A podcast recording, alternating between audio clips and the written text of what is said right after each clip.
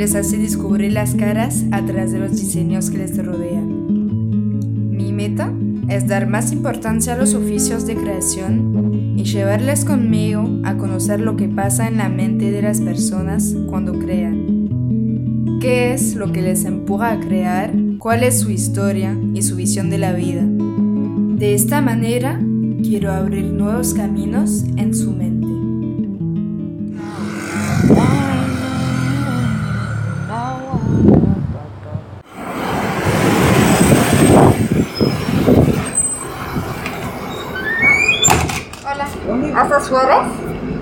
La avenida Bernardo Adar? Tenés que tomar el otro cartel rojo. Ah, Porque voy por Panamericana, ¿entendés? Llevo pero por, por Americana. ok, entonces El rojo. rojo va por Ale. Ah, dale, gracias. Hola. Hola, buen día. Tengo un amigo que me espera acá. Bueno, de saber que está comiendo ya, sentado. No, está en la barra, medio feo. Ah, bueno. Ah, sí. Puedes pasar la foto por allá, es automático. Ah, ok. A ver. Hola, gracias. Ah, hola, ¿qué tal? ¿Vas a casar? Ah, listo. No sabía cómo reconocerte. Hoy vamos a escuchar a Gaston Badilly. Es diseñador marmolero de quinta generación. Juntos vamos a hablar de su historia familiar y la dificultad del oficio de la marmolería en Argentina. Gaston es una persona muy atada a la historia. La nostalgia de momentos antiguos o pasados guía su inspiración, tanto como las charlas que puede compartir con sus amigos o con desconocidos. Sus muebles son también el resultado de la búsqueda de las materias y de sus materialidades. Y a veces, de los resultados erróneos, salen las más lindas joyas. Les dejo descubrir esta linda charla que tuvimos. Mi nombre es Gastón Badí y por ahí sigo un legado de de muchos años, creo una quinta generación hasta donde sé de marmoleros o antes se conocía como picapedreros. ¿Qué es pica? Es más de cantera y más de supongo que no había tantas máquinas metidas en el oficio y se hacía todo más a mano, más a cincel y martillo. Y también estaba más acotado el producto en sí. Pero yo empezaría contando la historia de la familia o de por qué llegué ¿Sí? hasta acá a ser marmolero. cuéntame. raro. También lo que me interesa es que me, que me cuentes cómo es como una, una infancia con una, como dicen, una quinta generación de, Sí. de cómo eh, ser niño en esta fábrica enorme, Pero no sé de si te das cuenta, es como Sí. que lo vivís por la quinta o donde pasás las vacaciones de hasta que se toman vacaciones realmente la familia y sale de viaje era venir acá a, a tirar piedras, molestar, a subirse a los bloques, saltar de bloque en bloque. Es como que te divertís más o te aprendes el trabajo mirando gente trabajando, pero no sé si realmente te pones 100% en el oficio. Siempre escuchás como el trabajo de tal obra, cómo se hizo, cómo se llevó a cabo, pero de chico por ahí no, no lo sentís realmente. Después te das cuenta que fui coleccionista de piedras toda la vida porque era traerme pedacitos que me gustaban y llenar la casa y que me quieran quiera matar mi vieja o mi viejo porquería. La historia de la familia es medio, medio, medio loco y medio de película, hasta que realmente vi que realmente era, era real lo que contaban. Es una familia de Arezzo, de, muy cerca de Florencia, de Firenze. Viene por una especie de exilio político. Eh, mi bisabuelo con el hermano fundaron en su momento, que lo me contaban de chico, era el Partido Socialista. Pero con el tiempo, con leer libros, porque la casualidad dio que se escribió un libro de la familia, era un partido comunista. Y en pleno fascismo italiano, querer meter socialismo o impulsar el sindicato de marmoleros en Italia era se ve que era un poco heavy en su momento. Entonces inmigraron a Argentina, primero el hermano, después mi bisabuelo, que allá tenían sus propias marmolerías, siempre están las historias oscuras de la familia, del, de los como los rompehuelgas que van a la, al taller a romper todo y es medio como película porque yo ya son muchas generaciones y y no sabes hasta qué punto realmente la historia está contada real o hay una fantasía atrás. No sé, por el libro este que escribió un italiano de casualidad, creo, no sé, porque realmente si hay una... Lo que más me impactó es que tengan una foto de portada, que era la foto que tenía mi abuelo en el living de los cinco hermanos italianos. Dos vinieron a Argentina. Creo que la única mujer que había también vino, pero después volvió. Y en Argentina no, no siguieron realmente con esa carrera política. Pero bueno, acá siguieron con el mismo legado de marmolería, de tener contacto. Yo creo que la, la época también es muy de, de esa época de Argentina. Es como que la comunidad italiana se comunicaba mucho entre sí, se afianzaba mucho, también la española, supongo que los judíos lo mismo, supongo que árabes lo mismo, vascos lo mismo. Es como cada uno vuelve, va a un país muy lejano y bueno, con quién te relacionás con los mismos. Los tanos, la verdad, y tuvieron, estuvieron muy enfocados en la construcción. De hecho, mi abuelo está bien, es, marmolería, pero hizo mucho trabajo en construcción, construcción directa, ¿no? Sí. Y para seguir y terminar la historia, mi bisabuelo falleció muy pronto acá porque fue torturado allá de una manera media extraña o qué sé yo, en esa época por eso acostumbraba.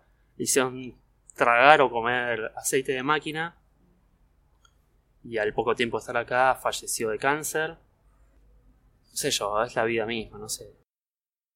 Mi abuelo, el español, que es de la otra rama, hizo el servicio militar allá y era también cosas muy insultando a Franco, como el maltrato a la población. Creo que es algo de ese común de la época en, en Europa, no sé, Francia.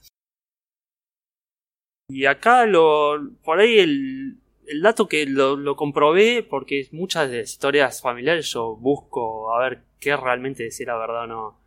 Acá mi bisabuelo, uno de los primeros laburos que tuvo, así, supongo que afianzado entre también la comunidad italiana, fue la quinta presidencial de Perón. Y siempre estuvo la historia como lo conoció a Perón y le hizo, en vez de demoler una, un hogar que era hermoso de mármol, conservarlo. Por más que supuestamente cuente la historia que Evita no lo quería, no sé si es la verdad. Más allá, lo que a mí me, me, llega por ahí es que el mismo hogar que supuestamente era rosa y demás, está hoy en día en pie, está en la quinta presidencial de, de Olivos, en el despacho presidencial. Es como una historia y por ahí el objeto ya toma importancia para mí, no sé si para él. No es que es un logro, no lo veo así como un logro familiar que, uy, hice la quinta presidencial, sino es una historia. Es realmente lindo por eso, porque cuando empezás a ver historia y que tenga un detalle. Creo que también lo estuve pensando antes de la entrevista esta, que muchos de mis objetos quiero que tengan un poco de eso, de historia, de recordar tal momento. Me cuesta mucho vender mis productos, porque los hago en mi momento libre, algunos, los que me gustan realmente y le doy mi pasión, y después ponerle un precio muy difícil. Y yo prefiero ese, esa relación de está ahí y alguien se va a acordar, el nieto de tal se va a acordar, o el hijo. Por eso también seguiste con el mármol, que es como un material que dura en el tiempo. Completamente. Creo que si me preguntan qué es lo que querés a futuro es perdurar en el tiempo. Pero es más por... No es como ser el emperador romano que... que dura en el tiempo por demostrar lo que fue, sino por ese, ese valor agregado que tienen las piezas, que por ahí es algo simple, barato, y, pero genera esa nostalgia. Creo que me gusta mucho la nostalgia. te gusta mucho compartir momentos de lo que decía y, y- y esto. Y me pregunto entonces si los muebles que haces cuentan historias o es para crear su propia historia. O los dos, puede ser. Un poco y un poco. Es. Si te, te diría simplemente que es para generar un sentimiento, una historia, te estaría mintiendo, porque yo hago de las dos cosas. Caen trabajos y hay que ejecutarlos, o caen piezas porque yo diseño y quiero. Eh, Es difícil, por eso no soy un artista. Es difícil el- la pieza que le encuentro el lenguaje y sigo todo ese lenguaje en muchas piezas. Yo no lo hago, no sé, no, Sí. no lo logré y me gustaría por ahí. Pero todavía no es el momento, no sé. ¿Cómo entonces eh, diseñas los muebles? Diseño muchísimo en base a, a la parte técnica. En parte de qué máquina hay disponible y cómo llevarla a algo distinto o algo... O no sé, romper por ahí con la, el uso típico. Por ejemplo, la agujereadora que hay de mármol y es un sacabocado, usarla como un tupí de madera o como una fresadora es rarísimo haberlo usado así. Pero es lo que más me gusta, diseñar la, herramienta que se adapte a esa, a esa herramienta para poder usarla de otra manera. Y algo que me encanta de la marmolería es que es también es muy de Argentina, es muy de un país que está desarrollado hasta ahí nomás, porque no tenemos fresadores CNC realmente que, que se puedan mancar el mercado. Es armar todos los dispositivos previos para que se industrialice esa pieza. Creo que es lo que más me fascina. Más allá que me gusta ver, diseñar, hablar y demás, pero me gusta resolver el problema ese. Claro que es más de, de desafío capaz o no sé, de ingeniera. Sí, es un diseño industrial puro, no una pieza que quiera transmitir algo. No sé, por ahí también transmitir... Me cuesta mucho lo de transmitir algo... Si realmente es lo que me gusta, pero llevarlo a cabo y transmitir algo es difícil. Es muy difícil. Por ahí los años me va a llevar por ese lado.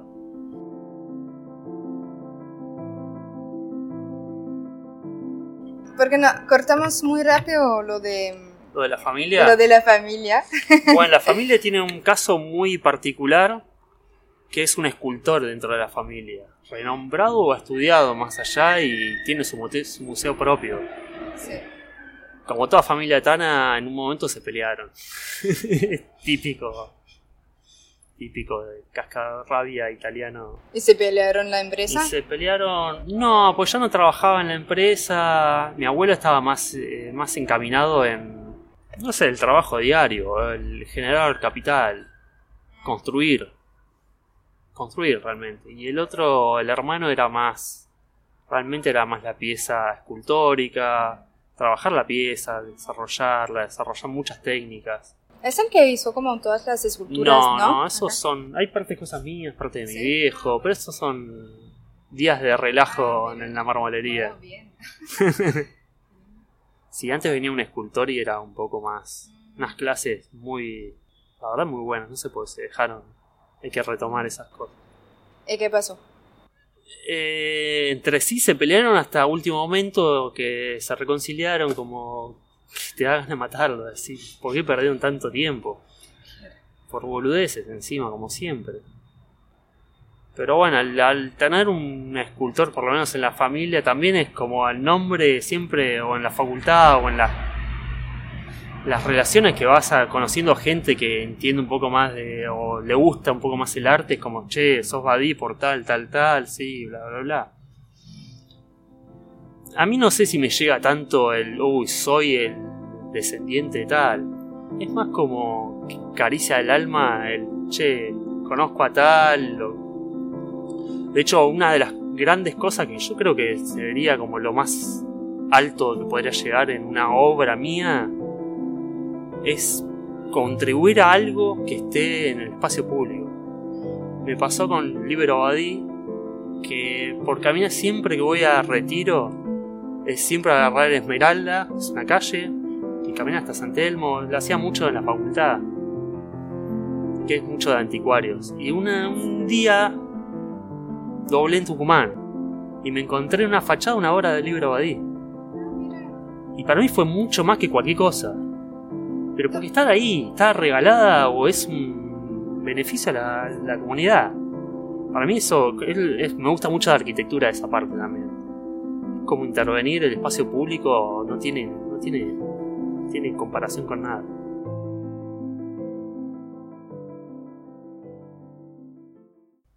Y después encontrarlos por ahí en una librería, en una galería, o hay obras en la Biblioteca Nacional. Pero lo veo medio como externo, interno a la familia, pero no sé si le doy tanto valor como, uh, lo que logró realmente. No sé, lo admiro como alguien externo, pero bueno, cercano, que, que es posible. No es algo tan lejano ser un escultor que contribuya al- a la sociedad. ¿No te es como este orgullo de decir, ah, mira, o sea, mi familia participó en esto, o sea, hizo esto? Es un poco ajeno, no sé. Realmente el taller este se perdió mucho la mano de obra que tenía en marmolería. Mi abuelo era reconocido por la mano de obra que tenía, realmente, por hacer piezas raras o bien ejecutadas. Se perdió tanto que, que es lo que quiero llegar a obtener de nuevo. No sé si si tiene una fama internacional o demás, será cuestión de qué sé yo, de suerte en la vida.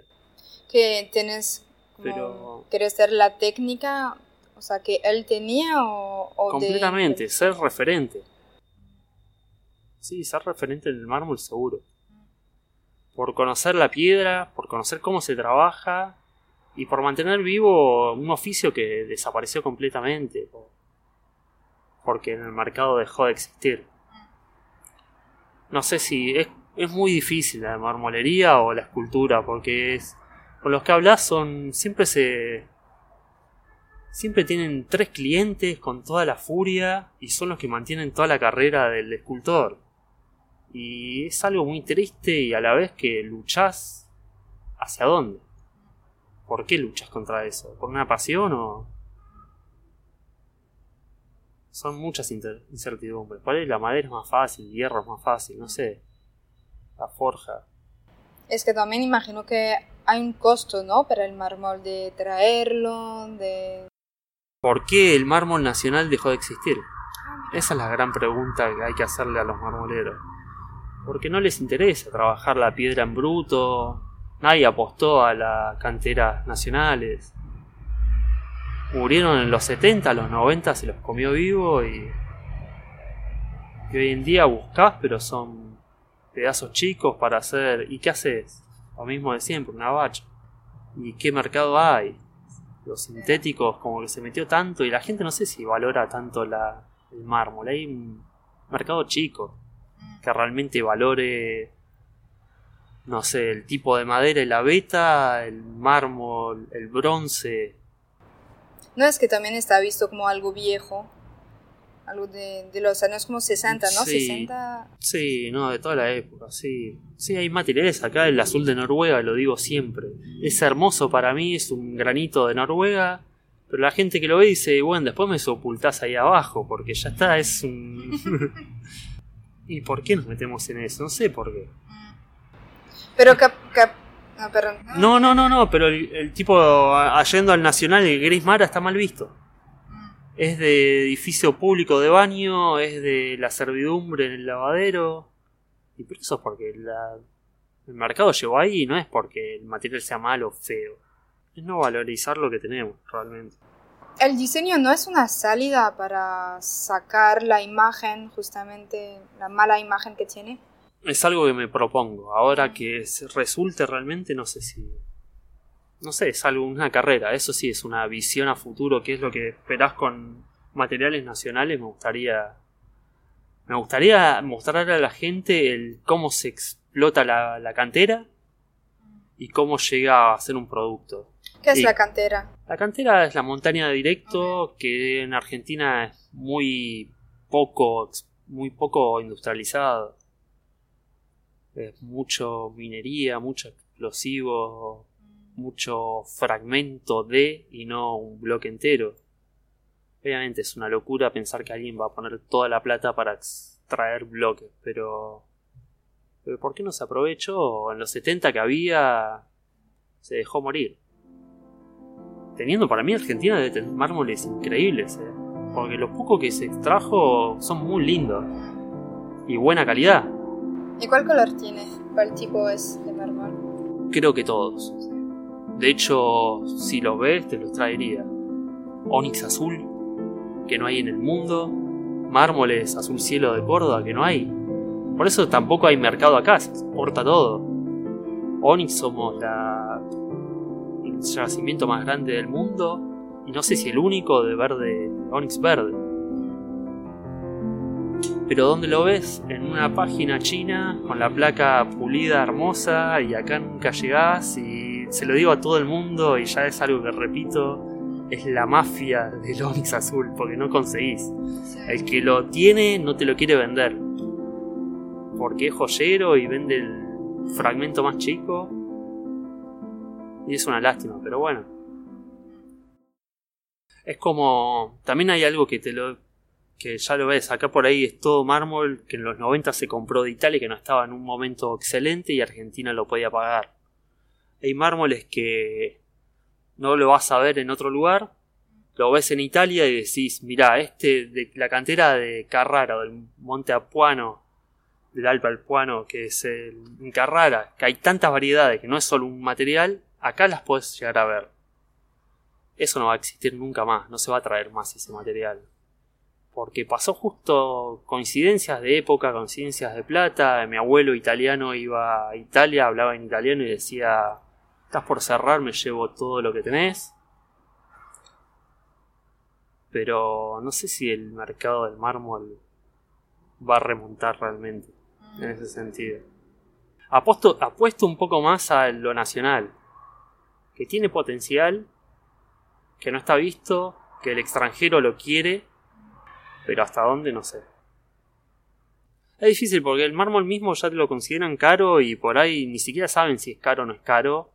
Y terminan con terrazo que el otro día me enteré hace muy poco. El terrazo lo cobran la misma, lo mismo costo que un mármol de Carrara. Es cemento con piedritas contra un mármol que viene de los romanos, de Italia, en barco y bla bla bla. Lo mismo. El mercado es muy, muy tirano muy tirano. Sería que ahora como que La moda paga todo. no se sabe, o sea, no se habla del mármol, como co- no se conoce, no se valoriza. o- Perdió mercado, mucho mercado perdió. Y lo sintético ah, se coloca rápido, se- sí. vale menos. Y a la gente le, da lo mismo. O es más efímera la arquitectura por ahí.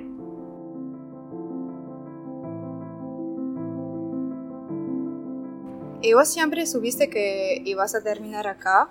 No, Pero- la no. verdad que. Vengo de los 5 años a esta marmolería y creo que siempre voy a venir o lo que sea, no sé, el mármol siempre va a estar ligado. El tema había un. como. No sé si no es mandato familiar, porque no es mandato familiar, pero está muy asemejado que no sigas esto, dedicate a otra cosa. Sí, por los, las internas medias familiares, por ahí. No, no, ah, pensé que iba a ser lo contrario, que había una No. presión para decir, mira, hace tantos años no, que estamos... justamente el todo lo contrario. Ah, Pero porque ninguno de los que siguió después de mi abuelo tuvo como la idea de patear el tablero y querer hacer otra cosa de la marmolería. Como que ya venía la- el oficio muy marcado, los clientes muy marcados, qué se hace. Y ninguno quiso salir un poquito. Pero le podía pasar a todas las marmolerías. Ninguno es que, che, vengo el fin de semana a trabajar para ver qué ofrecer o qué mano de obra mostrar o qué pieza realizar. Es más para un escultor. Un escultor por ahí sí lo hace. Y ahora, no sé, yo empecé arquitectura, no lo terminé. Y en un momento me tenía que decidir entre hacerme cargo de, esta, de este taller, de ponerlo en funcionamiento, o, o seguir la carrera que me gusta, pero jamás me vi en obra, jamás me vi en obra tan, tan amplia como el arquitecto diseñador de una oficina tampoco. ¿Y no quisiste mezclar los dos? Hoy en día lo mezclo un poco. El tema es que está como muy comenzando por ahí. El taller está por así decirlo, muy verde, está, te falta madurar y me tengo que abocar a, a cuestiones muy puntuales que no me dejan ir para otro lado. Pero la construcción siempre me va a gustar. Siempre, si me decís qué es lo que ves, tiempo libre también es arquitectura, no es que me ponga a ver muebles o espacios Sí. interiorismo. ¿Y hace cuánto tiempo esto que dejaste la carrera?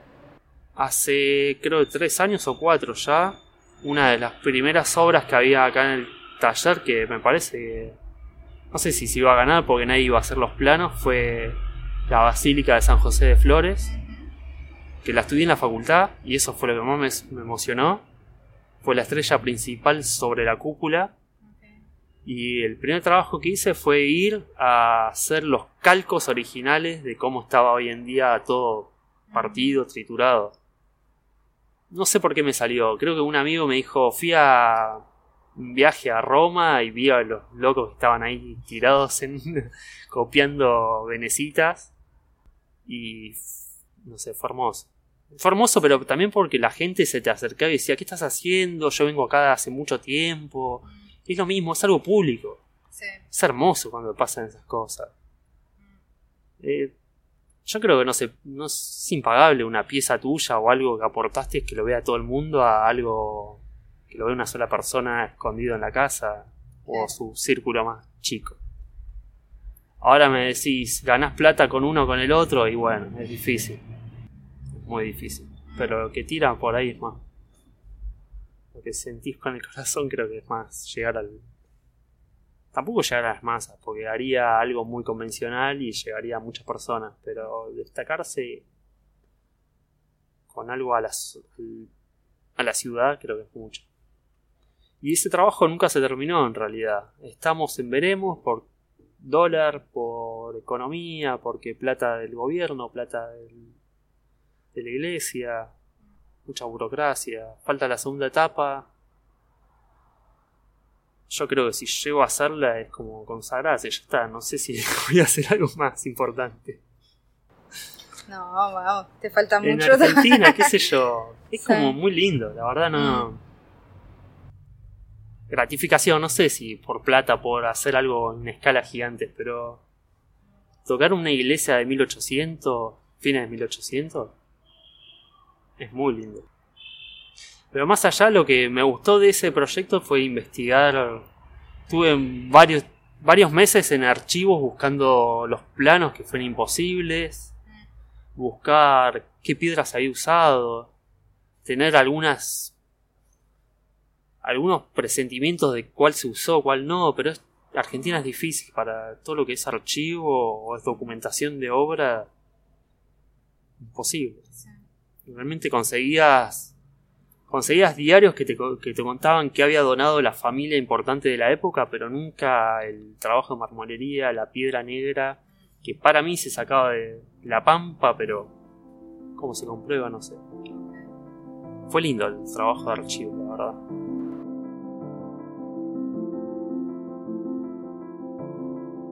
Entonces, ¿aprendiste la técnica con tu familia o, lo empezaste a hacer realmente cuando decidiste trabajar? Mirá, yo desde que soy muy chico siempre estoy en el... Estaba acá mirando y, al, y sin quererlo aprendés o ves y recordás cuando hablas.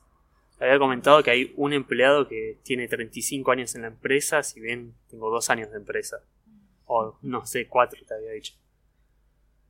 Y es la persona que recuerda a mi abuelo y se pone a llorar. Son medio lo que hablamos enfrente. Es como que no sé si tiene la camiseta de la empresa o tiene un cariño aparte por las posibilidades que se les dio, o la ayuda que se les dio, el lugar que se les dio. La...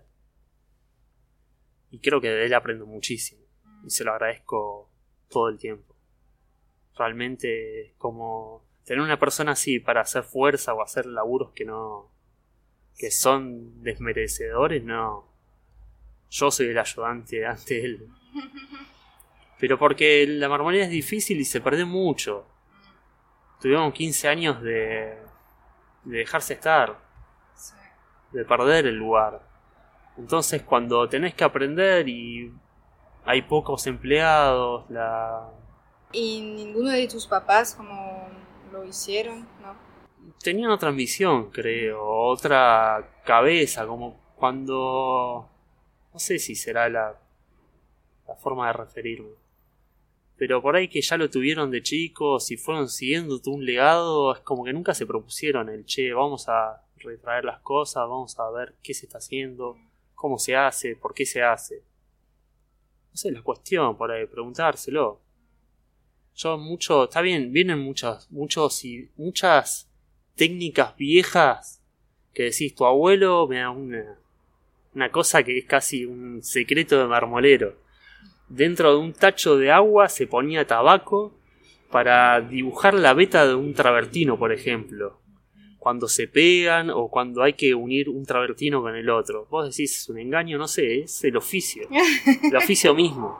Y esas cosas, comprobarlas con el tiempo. En libros de hoy en día de restauración decís, ah, bueno, no estaban chamullando, no era que hablaban por demás, sino es que hay algo científico atrás. Eso me encanta y eso siempre lo voy a seguir descubriendo. Pero es más relacionado creo a una restauración que a un oficio de marmolera porque también se perdió. Con el tiempo se perdió esas cosas. Con yerba mate también se tiene muchos mármoles. Y dejo de dar el secreto porque... Pero si alguien lo quiere agarrar. ¿Y no buscas a, a alguien entonces para transmitirle el- todo el oficio? La pandemia no está... Me encantaría tener más gente. Sí. Realmente me encantaría tener más gente. Pero no sabes hasta cuándo hoy en día se va a poder... ¿Es un riesgo absoluto o no? Sí, me encantaría. De hecho, hay una sola que vino hace muchísimo acá, el hombre que es dueño. Tiene una marmolería, el, el hombre estudió en Carrara, vino, puso la marmolería en Barracas y tiene un taller escuela. Que a la gente del barrio le deja hacer piezas, les enseña y demás. Su- Supongo que es entre qué ganancias tiene y cuánto de corazón que tiene él también por educar, por formar y darle algo más allá. Me encantaría eso. Sería un sueño. Claro.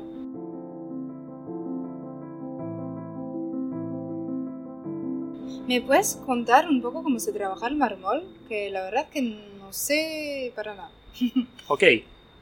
Eh, hoy en día está más acotado a una placa de 2 centímetros de espesor, 20 milímetros.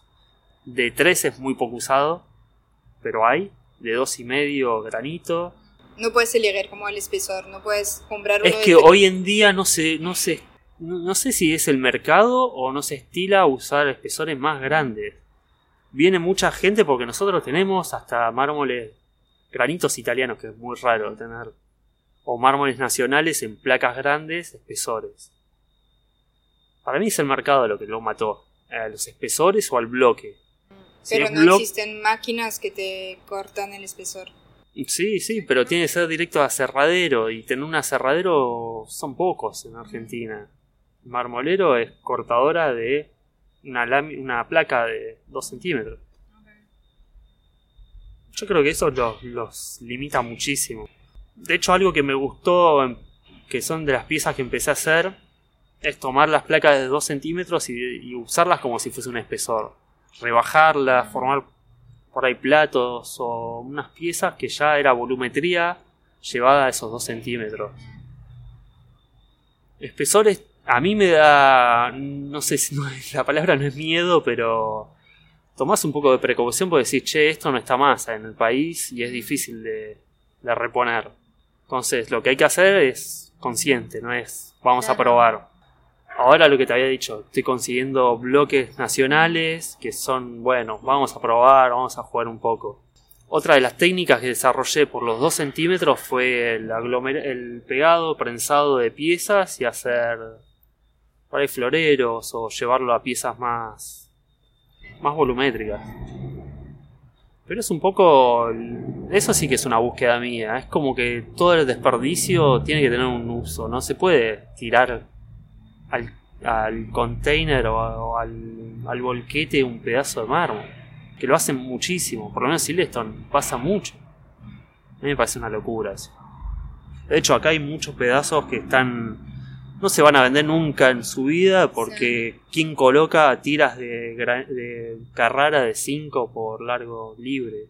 Y no se puede hacer como... Se puede, se puede hacer lo que vos quieras. Claro. El tema es quién lo coloca y te cobra barato y decís, entre precio de material y precio de colocación me queda redituable a después venderlo.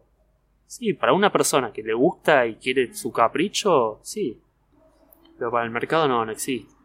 Contra el porcelanato de 1 a 20 por 60 que va y lo coloca cualquier persona. Yo creo que eso también se perdió mucho. La colocación de mármol es un oficio aparte y. De hecho, en esta marmolería se formaban colocadores. Y se perdió. ¿Por qué perdés algo que es fundamental en la industria? Es un artista. El colocar el terrazo hecho en escallas y que tenga sentido, que tenga ese gusto, esa, que lo veas y sea lindo. ¿Qué, qué hace él exactamente? El colocador. colocador en realidad debería colocar el mármol, pero nivelarlo, ser prolijo, las juntas que sean, por ejemplo, en escala de ser lo más difícil, que sean todas las juntas parejas, que sería como todo una- un piso igual. Pero el nivel, el nivel los mata. Yo creo que el nivelado de la carpeta niveladora, no sé si, si se fija mucho el, el obrero común, el, el albañil común. En realidad sí, debe haber personas que lo hacen perfecto. El tema es cuánto cobran atrás de todo ese trabajo. Antes lo hacía cualquiera. O era más redituable o el mercado era más grande. Como las fachadas de piedras pegadas, de triturado de vidrio y demás. Hoy sería una locura, creo.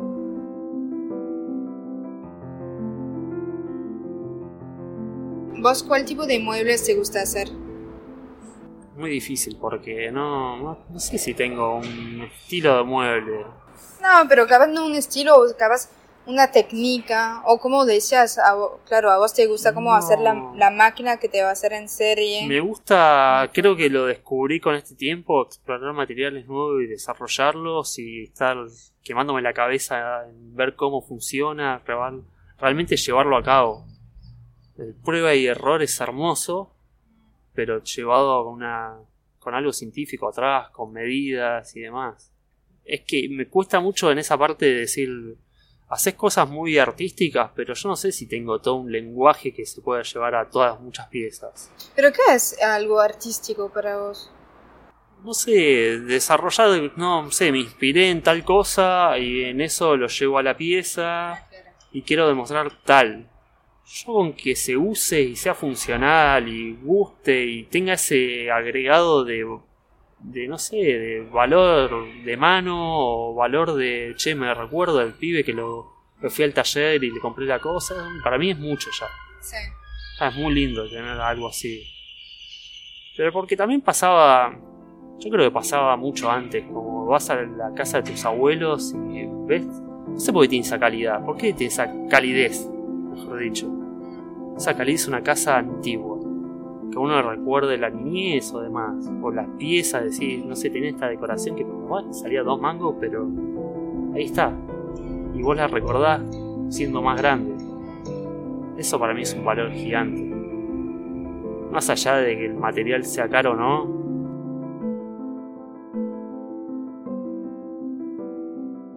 ¿Me puedes contar de nuevo la historia del banco este? Capaz lo vamos a describir, o si lo puedes describir. Sí. Eh, más allá del banco fue siempre una prueba. Yo creo que uno de- gran referente y que nunca lo voy a dejar de decir son mis amigos de la facultad. Porque siempre hablar con ellos es como, che, como igual también recibirte a vos. Siempre, a cualquier persona que venga al taller, siempre hablar de diseño deja algo pendiente que te deja ahí picando que lo vas a querer. Che, a ver qué quiso decir o a- hacia dónde va, qué me puede aportar.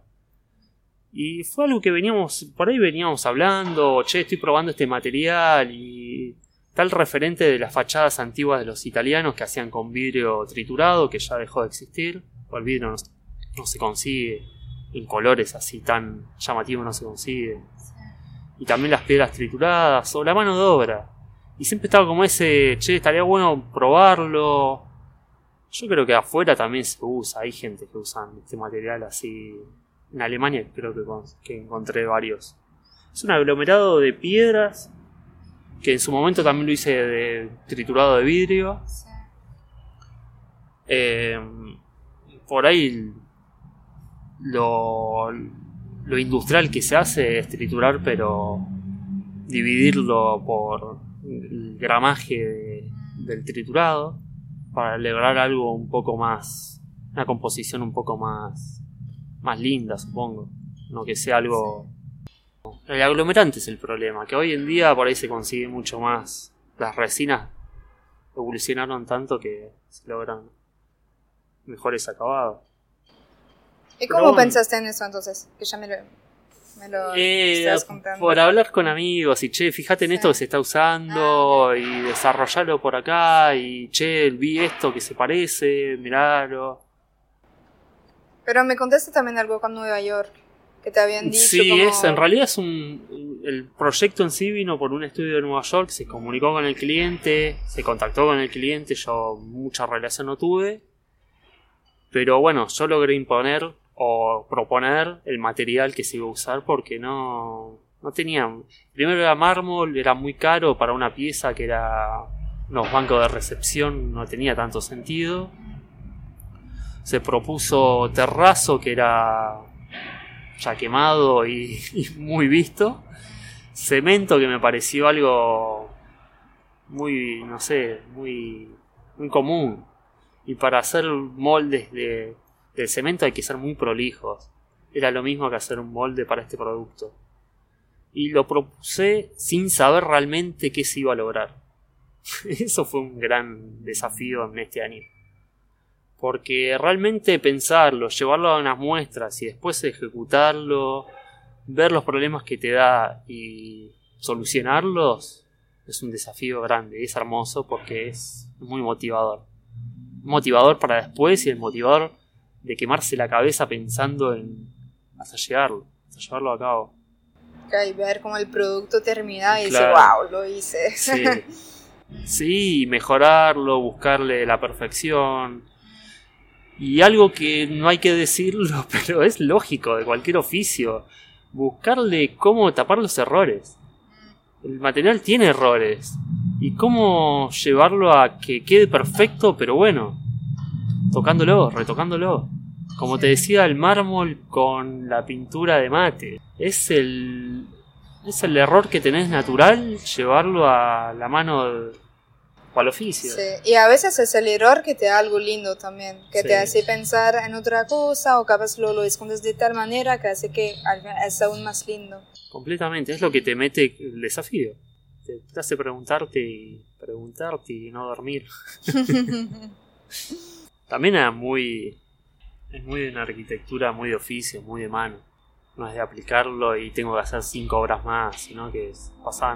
Era su obra esa y ya.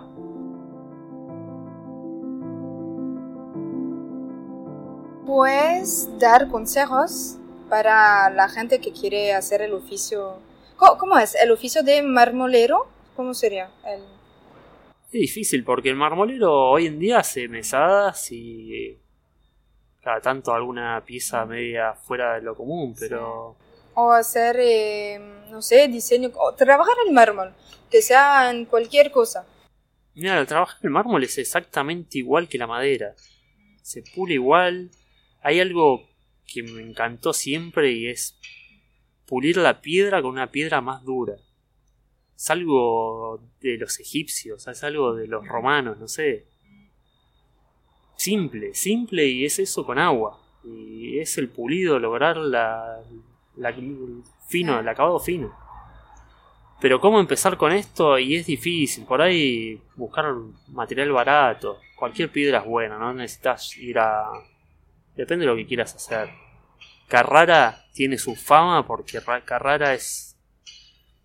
Es el mármol estándar que siempre, desde los romanos hasta hoy en día, siempre se conoce cómo va a ser, siempre tiene la misma, misma trabajabilidad. Es como... No te vas a encontrar con cosas raras.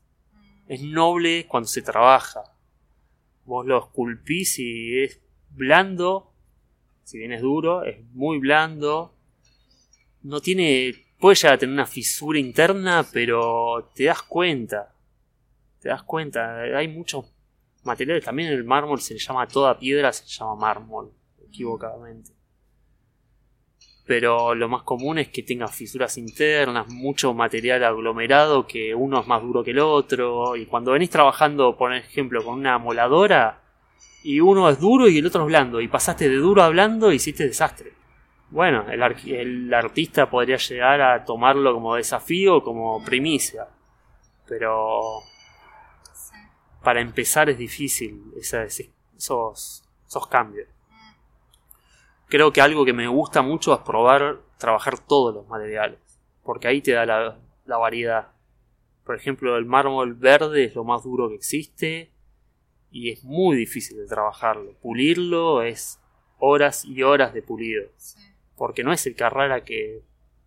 Es que igual que la madera, pasás de 60 hasta 240 el gramaje de la, de la lija.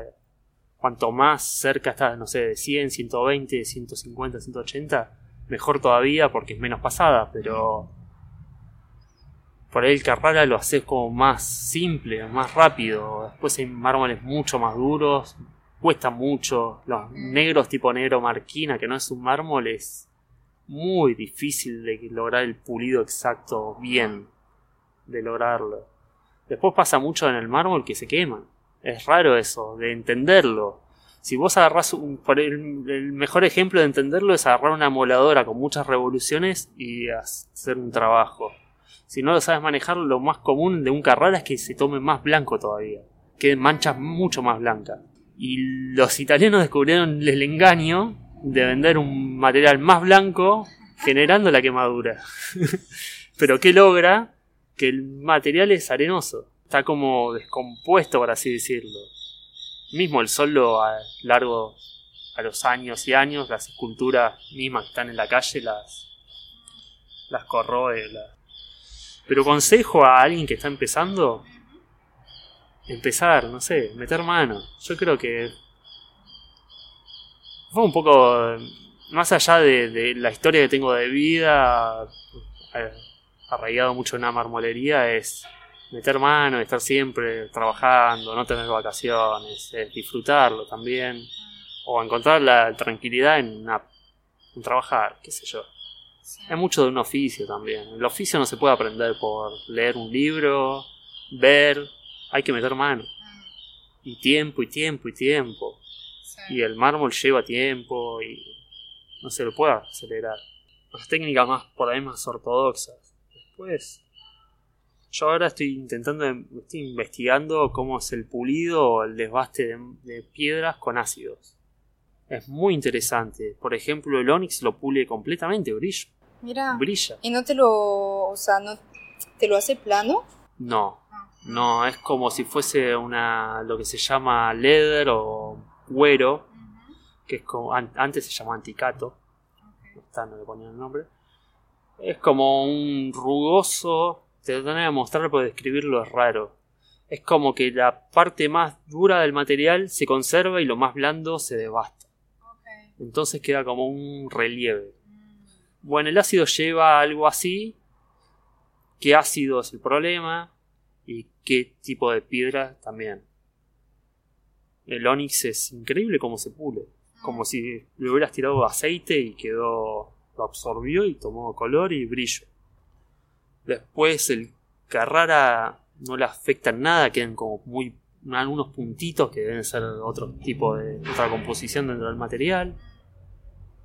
El travertino, en realidad todo lo que es piedra caliza lo. lo como lo devasta mucho. Y bueno, es jugar con eso, descubrir, qué sé yo, antes se usaba. Es interesante, por lo menos. A ver que. De hecho, también otra cosa que hice hace mucho tiempo es tener el mármol, pero con químicos, no con pigmentos directos. Y depende del tipo de mármol, como la composición es distinta, hay el material más duro no absorbe, el más blando lo absorbe y logra unas vetas raras, violetas. Logré unos violetas medio. Nunca los, no sé si los voy a aplicar, pero. Es como el error, o eso es un error, por ahí que manchás con algún acelerante de resina o con algo que había apoyado bueno, llevarlo a, bueno, vamos a provocarlo, a ver qué, hasta qué punto es. Es mucho la investigación lo que me gusta, eso Sí. realmente.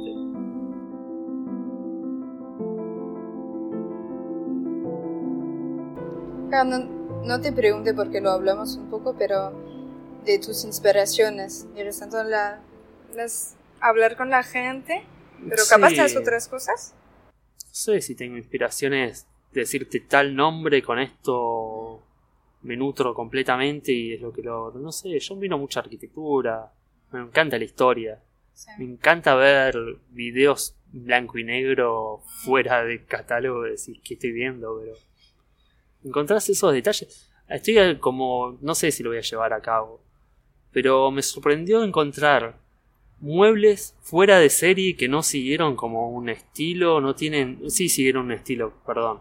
No tuvieron un diseñador atrás, pero participaron en toda la historia argentina, como los muebles de, de jardinería que son hierros doblados en frío, no sé si los tenés presentes.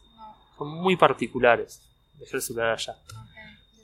Pero me sorprendió verlo. en- Tengo un libro de estancias de gente de nombre en Argentina, como estancias de roca y demás. Y ver el mismo mueble que en una casa común de Argentina es como que. ¿Qué está pasando? Es, no es el diseñador, ya es el. No sé, trascendió. Es como que alguien diseñó y después todos los que seguían el oficio siguieron ese, ese diseño agregándole más menos cosas, pero se mantuvo. Eso me gusta mucho. Pero se descubre con. con fotos antiguas, con diapositivas, a un video que sobreviva. Es linda la historia cuando empezás a verlo así de. por el afuera de los libros y que. resumido. Eso es mucho de la facultad.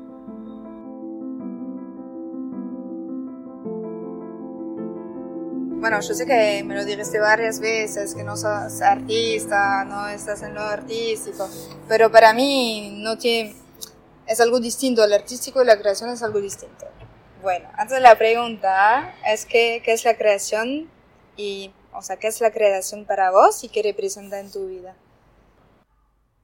Muy, muy difícil, pero la creación creo que es el 70% de mi vida, de mi día a diario, porque dibujo mucho, porque estoy pensando en cómo llevar a cabo una pieza o cómo... Es mucho, la verdad es mucho en mi vida, pero no sé si lo, plasmo completamente. Es mucho, me gustaría en un futuro ver los libros, los cuadernos que dibujé y decir, ah, mirá, estas cosas, como por qué no las seguí. Creo mucho en el archivo propio también, en ese sentido. Pero la, la creación creo que es algo que te mantiene vivo, es algo de estar todo el tiempo pensando, no sé. ¿Para qué te levantás todos los días? Para ver la tele, no sé. Yo estoy dibujo, no sé. Es algo natural. No sé si. Ahora lo, lo muy difícil es llevarlo de la creación a la ejecución y que realmente se vuelva un producto comercial o que llegue a alguien. Pero el preguntarte es algo de todos los días. De hecho, por algo me dedico mucho a investigación de material, de probar, de. Lo descubrí mucho con el terrazo también, que es un material simple, cemento y piedras de algo triturado. Pero depende de cómo se mezcla, las proporciones de agua, proporciones de cemento. Y siempre estás como, che, y no salió. Al principio lo había hecho con resina, que era más complicado todavía. Y tener que medir y pensar cómo ejecutarlo, buscar internet y que no, hayan, no haya información porque es muy reservado.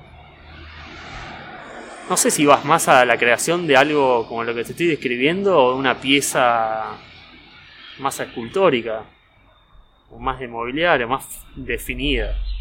No, o sea, la creación es tu definición, entonces... Ok. Para mí es eso, es investigar constantemente sobre una materia o sobre el complemento de materia. De hecho, me gustaría llevar, dejar un poco la marmolería, no sé si la marmolería de lado, pero empezar a incorporar materiales distintos. Que también el marmolero siempre le pasó lo mismo. El marmolero es la tapita que complementa el producto y vienen diseñadores y te dicen quiero hacer la mesa, tal, tal, tal.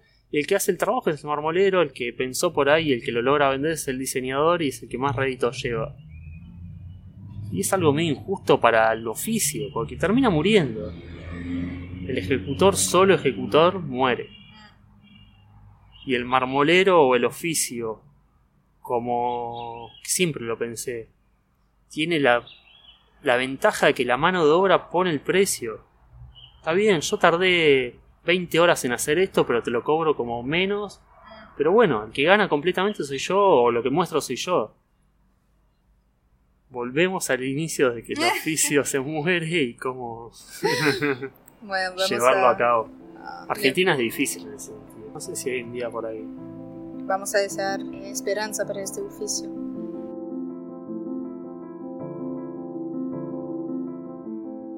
Em, ¿Dónde em, se puede ir a ver tu trabajo? Por ahora Instagram, Instagram Badí, Gastón Badí, pero bueno, estoy trabajando y sobre todo en este periodo de vacaciones voy a implementar mi página web, mi catálogo, que ya hace años y todo el mundo me viene insultando como diciendo, ¿por qué no lo haces? Porque lleva trabajo, hay que pensar las fotos, me gusta involucrarme en todo eso y es tiempo que cuando tenés una obra que te... A mí las obras me ponen un poco de mal, de mal humor. Porque llevarlo a la obra, montarlo, con los riesgos, que el cliente esté conforme realmente, me pesa mucho. Todavía no me acostumbro. Pero... Y venimos de un año medio raro. En realidad este año también me dediqué mucho a hacer stock de piezas, que ya son un catálogo, ya hay un catálogo armado, pero no está llevado a, a papel, a dibujo, a planta, a planimetría, axonométricas, querés decirle, fotos lindas logradas, con un estilo, con una búsqueda.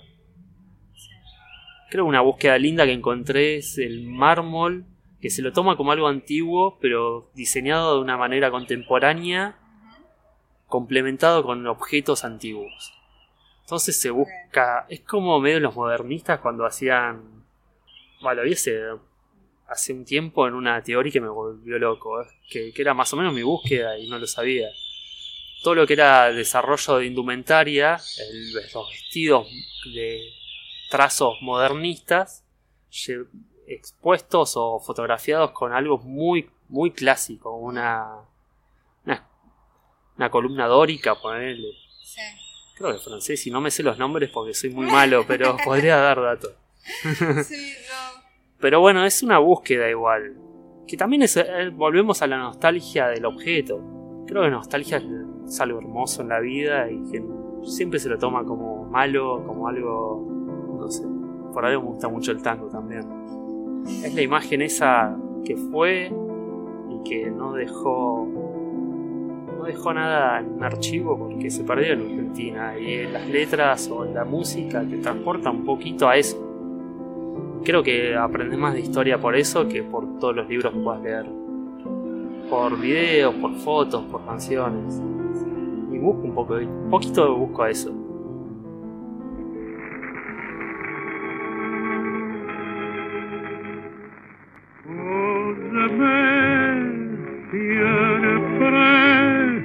Mm.